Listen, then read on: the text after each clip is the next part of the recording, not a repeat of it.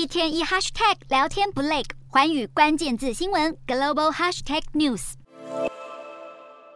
乌克兰军队二十九日证实，已经在乌国南部地区展开反攻，目标要夺回被俄罗斯控制的城市。总统泽伦斯基也在每日例行的谈话，誓言要将俄国军队追赶到边境。乌军展开反击后，已经在赫尔松地区突破了好几条俄军防线。乌军南区指挥部发言人便指出，过去一个星期，俄方已经有十个弹药库被击中，敌军势力明显弱化。据莫斯科当局也证实了乌军反攻，但宣称乌军在行动中遭遇惨败。与此同时，各国人聚焦在扎波罗热核电厂被攻击后，厂房遭破坏的程度是否会引发大量辐射外泄。从核电厂最新的空拍卫星图可以看到，部分厂区确实有受损冒烟的情形，而乌俄双方都指控是对方对核电厂发动的攻击。国际原子能总署也在二十九日派出代表团前往核电厂进行损害评估，也将判断维安系统的功能性。对于原子能总署的视察任务，七大工业国集团也在二十九日发出声明，呼吁各方必须允许代表团在和厂房操作人员接触时不会受到干涉，并谴责俄军若继续控制这座核电厂，将对设施安全构成严重威胁。